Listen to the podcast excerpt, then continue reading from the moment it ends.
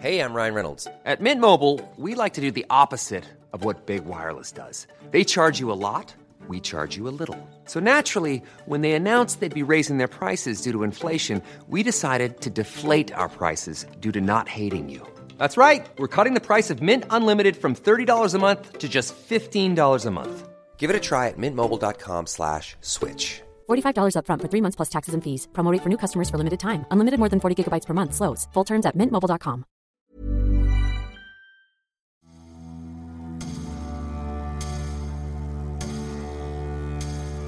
François Sever était talentueux, beau et d'une classe au moins égale au reste de ses qualités.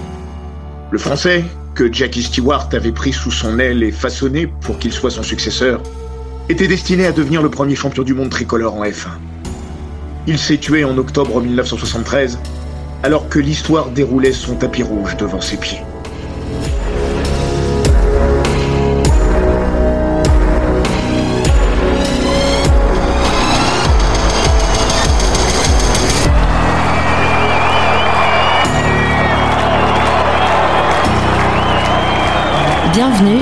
Grands récits d'Eurosport. « 6 octobre 1985. Brands Hatch. À une quarantaine de kilomètres du cœur de Londres, et déjà en plein poumon de l'Angleterre séculaire, ce début d'automne a des faux airs de printemps pour le sport automobile français.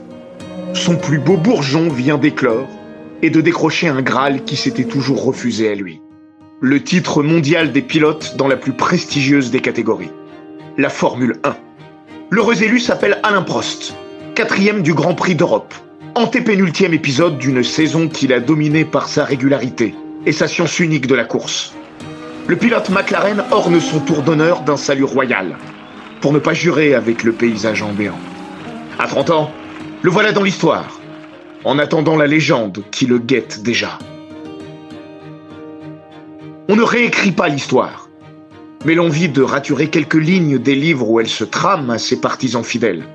Parce que l'on fantasme toujours sur ce qui serait arrivé si le destin avait emprunté un autre chemin. Alain Prost serait probablement devenu la légende qu'il est. Mais peut-être aurait-il été devancé au Panthéon français par un certain François Sever, mort le 6 octobre 1973, soit 12 ans jour pour jour, avant le couronnement anglais du professeur Prost. Ceux qui ont un jour eu le privilège de croiser la route de François Sever ne peuvent avoir effacé son visage de leur mémoire. Pour les autres, il y a les photos vieillies d'une jeunesse éternelle, d'une beauté indécente. Sever, c'est un ange qui aurait troqué ses ailes contre une arme de séduction massive. Des yeux d'une profondeur et d'un bleu infini. Croiser le regard de Sever, c'est défier les gorgones et se retrouver instantanément pétrifié par ces iris de glace. Éviter le rasure magnétique, c'est prendre le risque d'être envoûté par sa voix grave. Une voix dont la rudesse aurait été polie par un phrasé, d'une grâce absolue et d'une classe égalant aisément une beauté que le temps n'a pas démodée.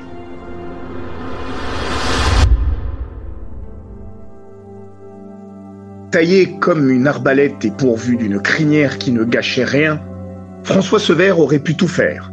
Du cinéma, s'il avait eu un quelconque attrait pour le septième art. De la musique, s'il n'avait pas été happé par la griserie de la course automobile. Ces 15 années de formation classique au piano n'ont pas pesé lourd, à côté de ce que pouvait lui offrir une vie exaltée derrière un volant. Vivre vite, mourir jeune et laisser un beau cadavre est une citation que l'histoire a attribuée à James Dean, légende américaine qui a perdu la vie au volant d'une Porsche 550 Spider. Apocryphe ou non, elle pourrait aussi être sortie de la bouche de François Sever. À ceci près que l'accident dont a été victime le français a périmé la dernière partie de la phrase. Pour le reste, tout y est. François Sever a voulu vivre sa vie, sans concession à l'ennui, ni pour autant incarner la tête brûlée des circuits qu'il est aisé d'imaginer. Bien au contraire, il était passionné de course plus que de vitesse. Ses risques étaient calculés, même si son talent intrinsèque et son coup de volant faisaient parfois oublier ses précautions.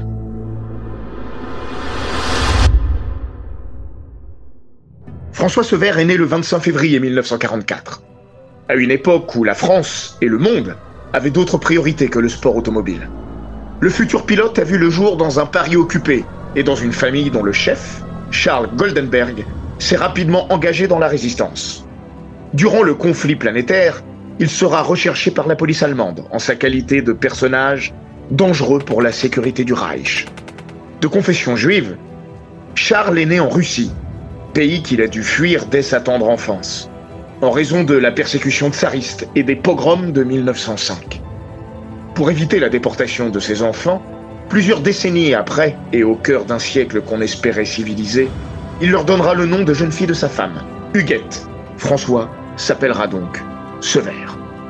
François Sever n'est techniquement pas un enfant du baby-boom, mais les quelques mois et événements qui le séparent du début de cette séquence historique ne le couperont pas de sa réalité. La génération post-seconde guerre mondiale a envie d'autre chose. Les deux conflits qui ont secoué la première partie du siècle sont derrière une jeunesse qui ne veut pas se contenter des quatre P. Paix, prospérité, plein emploi et progrès. Sever en rajoute d'ailleurs un cinquième, pour passion. Son père Charles est joaillier. En plus d'offrir à son brillant fils la possibilité de s'écrire un avenir de pianiste, il compte bien faire de François son successeur. Il expliquait d'ailleurs en 1971, dans l'émission de Jacques Chancel, Radioscopie, Il était entendu qu'au retour du service militaire, je devais travailler avec lui pour prendre son éventuelle succession. Mais j'avais de plus en plus envie de faire de l'automobile. Ça me trottait dans la tête depuis longtemps. Depuis très longtemps même. Petit, je voulais toujours une Toto, me disait maman. Pour être tout à fait précis, ce verre s'est d'abord fait la main sur des deux roues, une Vespa, puis une moto qu'il se fait acheter à 16 ans, parce qu'il en a marre de l'enfer du métro. Excuse bidon, il a surtout envie de bricoler et de liberté. Plutôt que d'aider son père et de se lancer dans l'orfèvrerie, le jeune homme de bonne famille s'en va vendre des disques éducatifs. Pourquoi ce choix? Parce que le garçon a besoin d'argent mais aussi et surtout de temps libre pour sa passion. Le porte-à-porte ne lui en laisse pas suffisamment. Il change de voie et se lance dans la confection du côté du sentier, jusqu'à réunir suffisamment d'argent pour participer au volant Shell, concours de détection organisé à Manicourt. Nous sommes en 1966. Sever gagne, évidemment.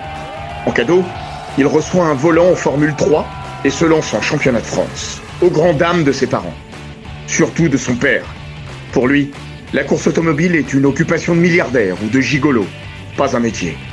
Heureusement, Sever a un allié impromptu mais de circonstance. Jean-Pierre Beltoise. Celui qui deviendra le mari de sa sœur Françoise va contribuer à crédibiliser la fonction de pilote aux yeux du papa Goldenberg. La première année de François en F3 n'est pas loin d'être catastrophique. J'ai pris le départ de 22 courses. J'en ai fini 6. 16 fois j'ai eu des ennuis mécaniques. La suite est plus heureuse. Champion de France l'année suivante devant Jean-Pierre Jabouille, le jeune pilote grimpe en Formule 2 en 1969, où il va signer un premier coup d'éclat, à Reims. À l'époque, les disciplines ne sont pas cloisonnées comme aujourd'hui, et il n'est pas rare de voir des pilotes de F1 prendre le risque de croiser le fer avec de jeunes talents sur d'autres circuits. 29 juin 1969, Jackie Stewart est sur la route de son premier titre mondial en Formule 1. Il va rencontrer un homme qu'il n'oubliera jamais. François Sever. J'ai gagné à Reims en 1969 de manière amusante. Reims est un circuit d'aspiration. Il faut sortir deuxième du dernier virage pour gagner. Celui qui sort en tête se fait aspirer et coiffer au poteau. Dans le virage en question, Jackie et moi, on s'est regardé dans les yeux et on a parcouru quelques centaines de mètres côte à côte. On levait le pied, on accélérait. La route n'était pas large, donc personne ne pouvait passer devant nous. Finalement, j'ai accéléré et j'ai pris une demi-longueur d'avance que j'ai gardée jusqu'au drapeau. Sever, qui a prononcé ce discours, a gagné. Le Britannique de l'écurie Matra, finalement quatrième, est bluffé. Ken Tyrell, boss de Stewart en F1, ne va pas tarder à tomber sous le charme. Ça non plus, Jackie Stewart ne l'a pas oublié. Ken m'a appelé un jour parce que François devait piloter à Crystal Palace. Il m'a demandé si je pouvais venir voir la course. Je vivais en Suisse à l'époque. Je suis venu exprès. Et on a décidé de le prendre comme deuxième pilote. Nous sommes en 1970. La saison de Formule 1 est pourtant déjà entamée. Mais le coéquipier de Stewart, Johnny Servos Gavin, finit par se lasser de son métier de pilote. Si ce verre a rêvé d'en être, Servos Gavin en a par-dessus la tête du cirque grandissant de la F1. La vie d'A7, très peu pour lui. JSG a envie d'autre chose. Le plaisir est loin de l'asphalte. Si Tyrell s'était fié aux apparences, il n'aurait pas recruté Sever, dont le physique autant que l'allure laisse présager d'une légèreté peu compatible avec le sport de haut niveau. Mais Sever n'est pas Servos Gavin. Il est fait d'un autre bois. À 26 ans, il est prêt au sacrifice et à une vie rangée. Le playboy sait faire la part des choses. À l'époque, il expliquait Je ne fais pas d'excès, je bois un verre de vin parfois. Il m'arrive de me coucher tard aussi, mais je récupère. Tyrell est rapidement fasciné par le pilote et par l'homme, qu'il fait venir en Angleterre pour le rencontrer et surtout le jauger. C'était un personnage particulier, très beau, avec de grands yeux. Toutes les femmes le trouvaient séduisant. C'est ce qui a plu à ma femme, mais pas à moi.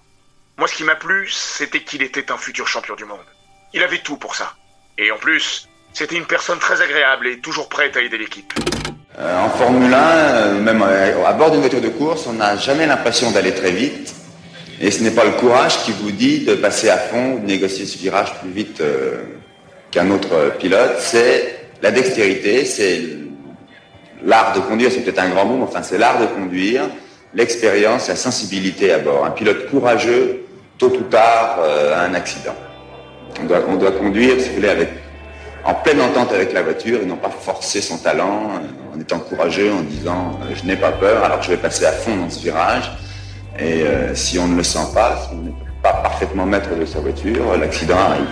Les mauvaises langues laisseront entendre que son talent a autant compté que sa nationalité. Parce qu'Elf Aquitaine sponsorise Tyrell et que la compagnie française pousse très fort dans le dos d'un pilote tricolore. François Sever en particulier. Le principal intéressé, évidemment, n'en a cure je me sentais comme un footballeur amateur à qui on aurait offert une place dans l'équipe du Real Madrid. Se réjouit-il alors? Cité dans le livre de Jean-Claude Allais, François Sauver, La mort dans mon contrat. La Formule 1 a ça de particulier que les pilotes jouent à la roulette russe avec un barillet chargé de plusieurs balles. À chaque tour de piste, le doigt frôle la gâchette. C'est le prix à payer. Sur les circuits, pas de mort à crédit. On règle la note rubis sur l'ongle surtout au début des années 70, où la sécurité n'est pas encore une préoccupation majeure. L'autre particularité de la F1 réside dans une contradiction de taille.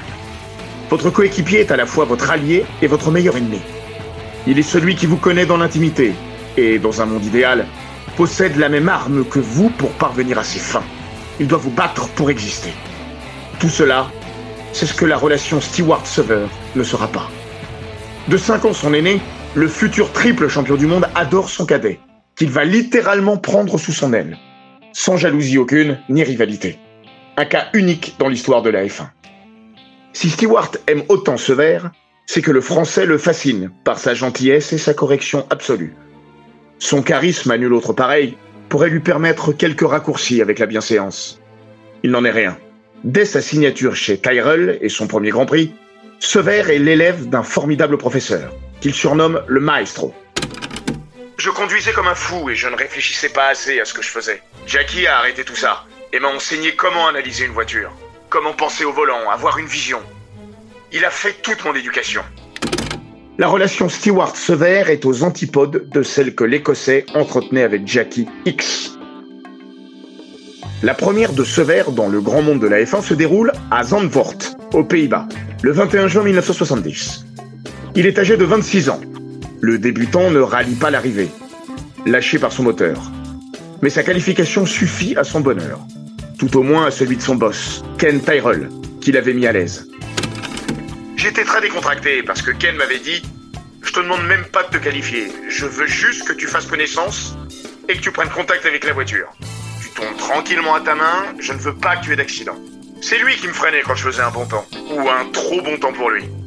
Il m'arrêtait et me montrait la flèche. Arrête-toi dix minutes et pense à ce que tu viens de faire, me disait-il. Ce verre ne va pas s'arrêter longtemps. Il prend ses marques au fil de la saison, grâce au conseil de Stewart et son travail, évidemment. Le premier de ses 89 points, le Français l'inscrit au bout de son cinquième Grand Prix, à Monza. Une sixième place qui couronne ce premier crochet par le mythique circuit lombard. L'essayer, c'est l'adopter. La première saison complète de Sever en 1971 sera celle de son plus bel accomplissement. Dans la roue de Jackie Stewart, sacré champion du monde pour la deuxième fois de sa carrière, le Parisien va terminer troisième du classement des pilotes, mais surtout décrocher sa première victoire. Ce sera la seule.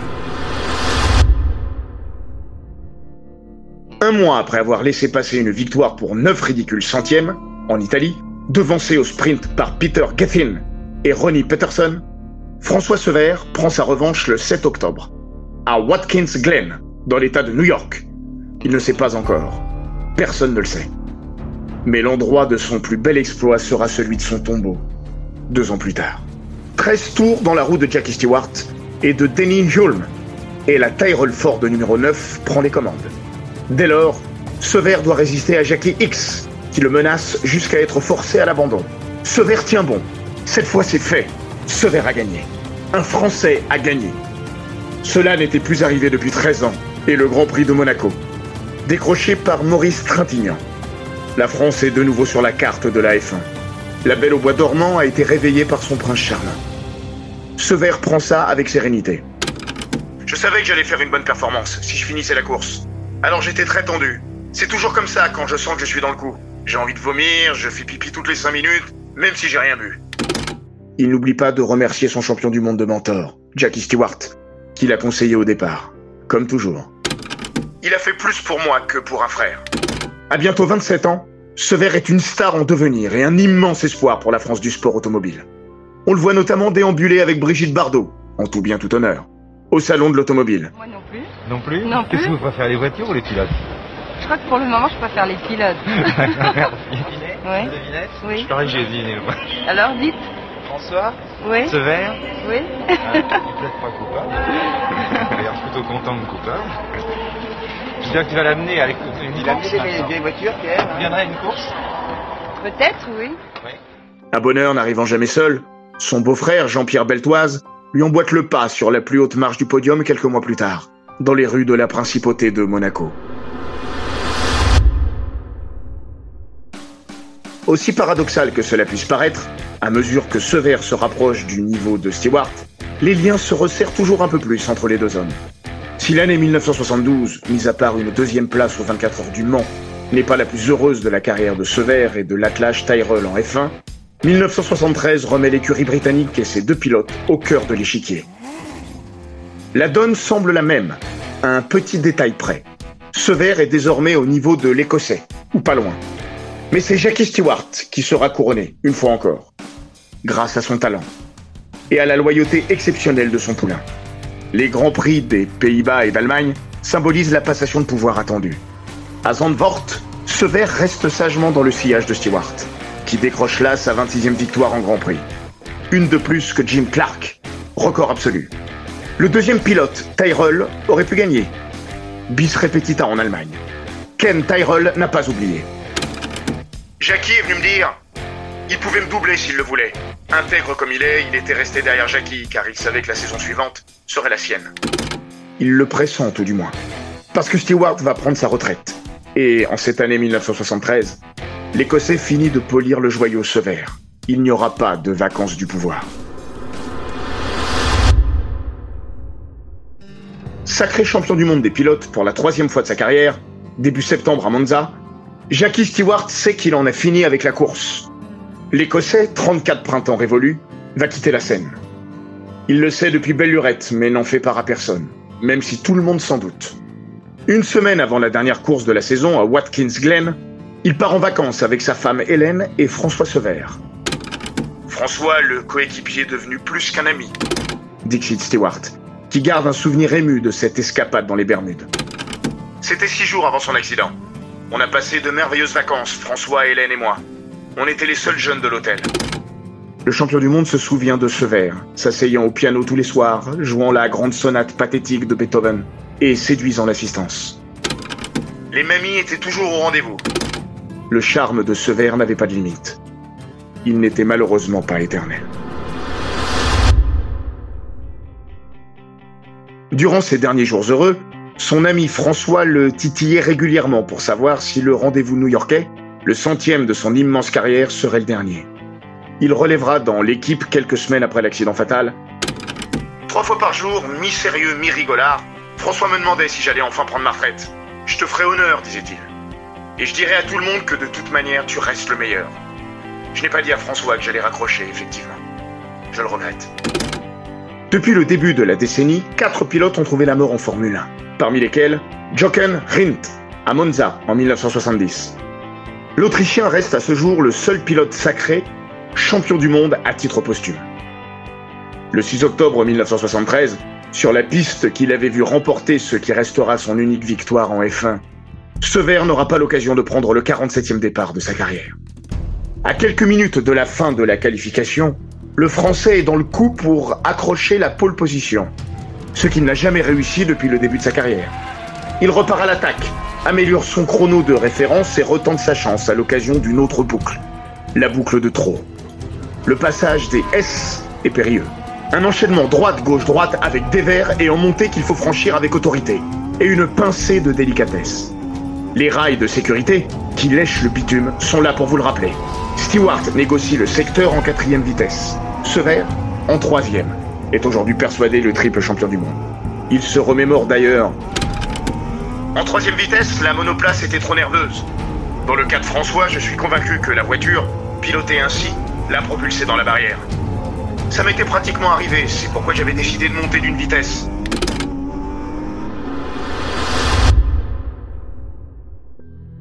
Personne ne sait vraiment ce qui est arrivé sur les coups de 11h54 ce samedi-là.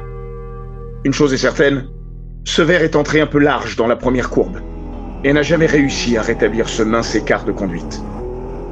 La Tyrrell flanquée du numéro 6 a perdu toute adhérence dans la deuxième partie du S. Décollé et étreint les rails dans une danse mortuaire, jusqu'à finir sa course quelques dizaines de mètres plus loin contre un poteau de soutènement. La voiture est retournée. Ce verre a perdu la vie. Le compte-rendu rédigé par les envoyés spéciaux du journal L'équipe décrit François a très certainement été tué sur le coup. Il a été terriblement mutilé. Jody Schechter, qui a été le premier à s'arrêter et à accourir pour tenter quelque chose, n'a pas pu rester devant le spectacle qu'il a découvert. Jean-Pierre Beltoise stoppe sa BRM quelques secondes plus tard, sur les lieux de l'accident. Le beau-frère de Sever pense instantanément à Stewart. Son premier réflexe mental est d'imaginer que l'Écossais, pour sa dernière, est parti dans le décor. Il finit par voir le triple champion du monde sur ses jambes. Ce n'est donc pas lui, Stewart, à son tour, se méprend sur l'identité de l'accidenté. Comme si personne n'avait intégré que François Sever, 29 ans, était un simple mortel. Il songe instantanément à Chris Hammond, engagé dans une troisième Tyrell. J'ai vu les débris bleus et j'ai ensuite aperçu Chris qui traversait la piste. Je lui ai fait un signe du pouce et demandé Tout va bien? Il m'a répondu d'un geste de l'index qui disait Mais c'est pas moi Ça ne pouvait être donc qu'une seule personne. Malgré les avertissements de Chris Hammond, Stewart va vérifier de lui-même. Vision d'horreur. Son ami est mort. Il n'y aura pas de centième Grand Prix pour Stewart. Il s'en va, à jamais, comme François. Deux ans auparavant, quelques jours après son unique victoire en F1, Sever résumait ainsi sa passion. La mort, c'est le risque numéro un. Il est inconcevable d'être pilote automobile et d'avoir peur de l'accident et de la mort. J'ai admis une fois pour toutes que je courais des risques. Je peux me tuer, je le sais. J'ai décidé de faire de la course automobile parce que j'aime ça. Si j'ai peur, je décide de ne plus courir et de vivre une vie qui ne m'intéresse pas. Je préfère prendre ce risque. Le 6 octobre 1973, un rêve est passé. Le prince charmant s'est envolé. Il vécut peu, mais au moins fut-il heureux.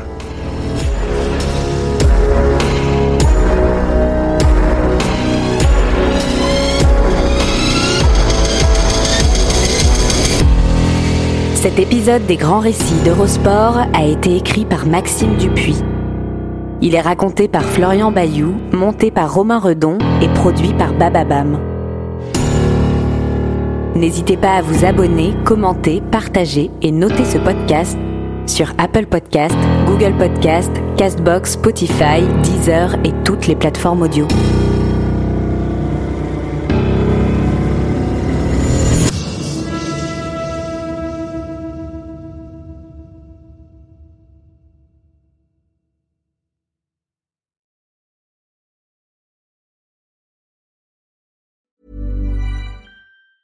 Hey, it's Danny Pellegrino from Everything Iconic. Ready to upgrade your style game without blowing your budget? check out Quince. They've got all the good stuff, shirts and polos, activewear and fine leather goods, all at 50 to 80% less than other high-end brands. And the best part? They're all about safe, ethical and responsible manufacturing. Get that luxury vibe without the luxury price tag. Hit up quince.com slash upgrade for free shipping and 365 day returns on your next order. That's quince.com slash upgrade.